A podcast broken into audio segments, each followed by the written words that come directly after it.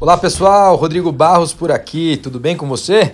Hoje eu tenho uma participação muito bacana, estou muito feliz. Um dos principais jornalistas da história brasileira, Hermano Henning, aqui ao meu lado. Hermano, que prazer estar aqui com você. Não, Rodrigo, muito obrigado aí pelas palavras. E estamos aí é, sabe, eu acho que um, uma conversa com você é sempre esclarecedora. A gente acabou de transmitir ao vivo aqui um programa pela TV Guarulhos, a TV comunitária da, da nossa cidade, e no qual você é, se manifestou de uma forma aberta, sincera, e eu fiquei realmente impressionado.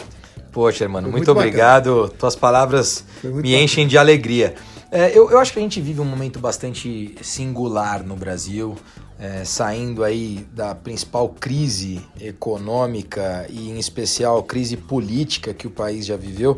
Não acho que a gente já saiu da política, mas acho que a gente está de saída da econômica e, e, assim eu espero. Entendendo, inclusive, que uma coisa depende da outra, né? Como é que tá a tua visão e, e o teu otimismo em relação ao nosso Brasil?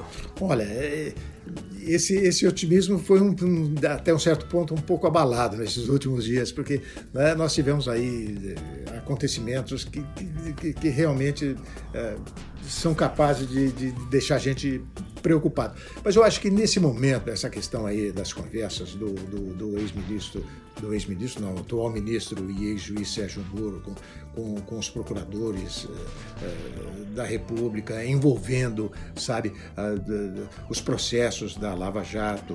Uh, eu acho que nesse momento o que a gente deve ter é, sei lá, é a cabeça no lugar e, e com condições de, de, saber, principalmente a nós jornalistas, né?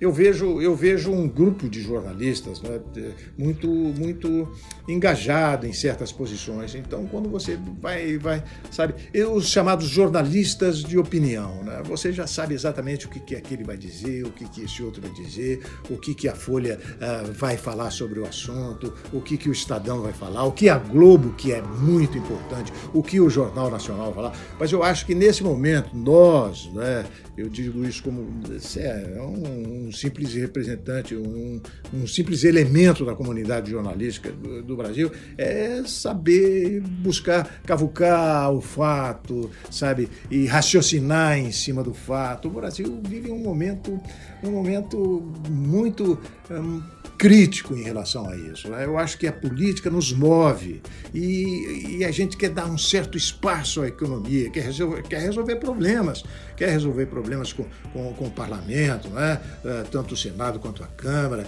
quer resolver é, problemas com o executivo que, que transformou o país. Quer dizer, o país vinha numa, numa sequência, ele vinha numa direção e acabou, sabe, fazendo aí um, uma reviravolta indo para outra. Eu acho que o país vive um momento, um momento difícil. Mas é, a gente nunca deixa de ter uma certa esperança de que nós encontraremos esse, esse caminho, né? um caminho razoável. Perfeito. É, eu acho que até você encerrou com a palavra razoável. E, e, o que falta é talvez esse equilíbrio, né? Pois é. Essa razoabilidade. É sempre, essa né? coisa de, de discutir o Brasil como se fosse futebol a gente sabe que não dá é certo. Complicado, né? A, notícia de hoje, por exemplo, é Sérgio Moro vai, é, vai ao Senado, não é? Vai é, a Comissão de Constituição e Justiça do Senado. Mas será que ele vai conseguir falar? Será que aquela, aquele pessoal do gargarejo que está ali sempre na frente vai deixá-lo? Sabe, eu acho que é isso que a gente precisa ter. Eu, eu falo pelos jornalistas, mas eu, eu, eu tenho a impressão que, que, de uma forma crítica, tem que apontar caminho para esses políticos, principalmente Sim. a oposição. Eu também, não, é apenas a oposição, mas a situação é quem dá uh, sustentação política ao, ao, governo de turno aí, não é? Que, que é o presidente Bolsonaro.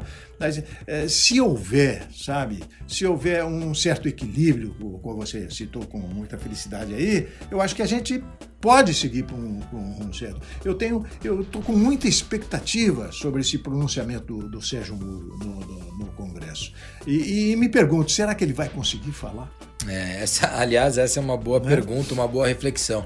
É, na verdade, avançando um pouco a pauta, é, a gente espera, desde a da eleição do presidente Bolsonaro, uma reforma da Previdência sendo votada. E antes, talvez até domingo, antes da notícia que, que saiu, é, sobre o juiz Sérgio Moro, a, a coisa grande parecia estar tá se encaminhando. Parecia, né? parecia, parecia inclusive que encaminharia então, agora no final do mês. O que aconteceu com o próprio Temer, né? Lembra aquela história da JBS? JBS, na, que travou previdência, inclusive. Pois é, num momento importante. Será que o nosso país está fadado, sabe, a esse tipo de, de, de, de crise? Que, que é, Exatamente. A, a, crise também não tem hora para aparecer, mas ela tem aparecido em horas, sabe, é problemático isso. É. Vamos. Você, como, é, como é que você enxerga? Você acha que agora é, essa pauta vira secundária e, e, a Câmara segura, espera recesso, volta a falar disso em agosto? O nosso país vive sob o impacto de grandes notícias. Né? Teve a notícia do Neymar, teve uh, a, a, a, notícia aí da, da da, da, Previdência, que era a, a, grande preocupação. Depois teve aquele impacto do desastre ecológico lá em Minas Gerais.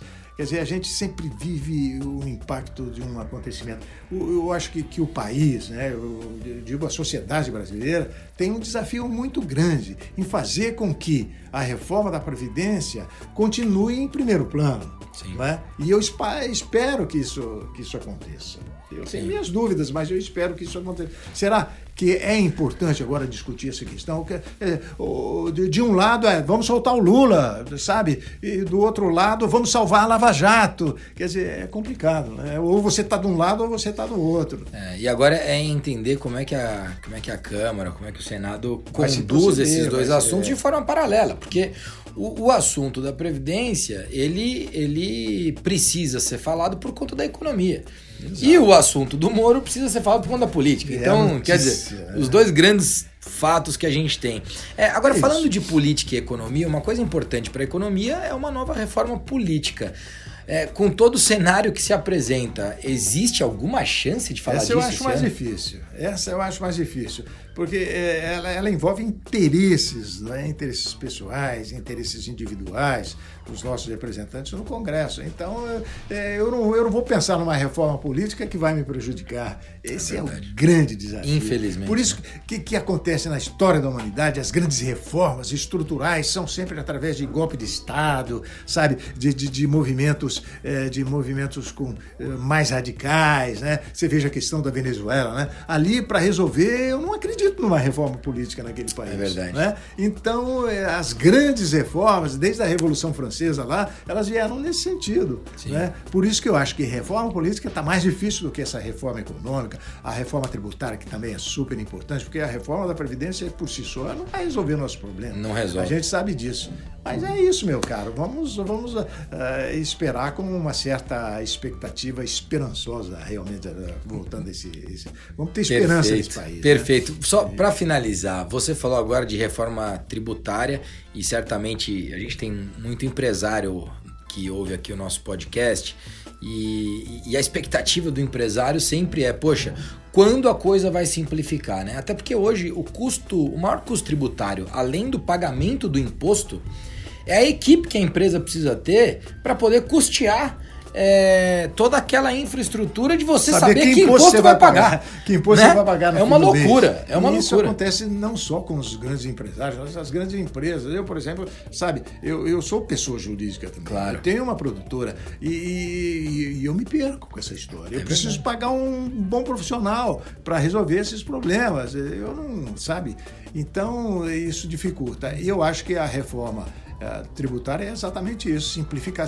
Então, você conhece bem os Estados Unidos. Você sabe, quando você compra um produto numa loja, você sabe quanto você está pagando de imposto. Exato. Você paga aquele imposto e acabou. E o imposto de renda que você vai prestar contas não é com a receita no fim do ano. Perfeito. Mas é isso. Então, a coisa simplificada fica muito mais fácil. Eu acho que essa está na mão. Não é? Eu acho que essa está essa mais dá, mão essa tá mais do perto. que a política. Que bom. Que bom. É Esperamos aí, que ela esteja bem perto. Irmão, obrigado valeu. É, mais uma vez. Um prazer estar aqui com que você. é, Para mim é uma, uma honra tem, de verdade. Sabe que tem gente inteligente, que tem gente preparada para levar essa nossa cidade à frente. Você é exemplo disso. Irmão Henning, senhoras e senhores. Valeu. Um abraço, pessoal. Até o próximo Ali News em formato podcast. Abraço. Tchau, tchau.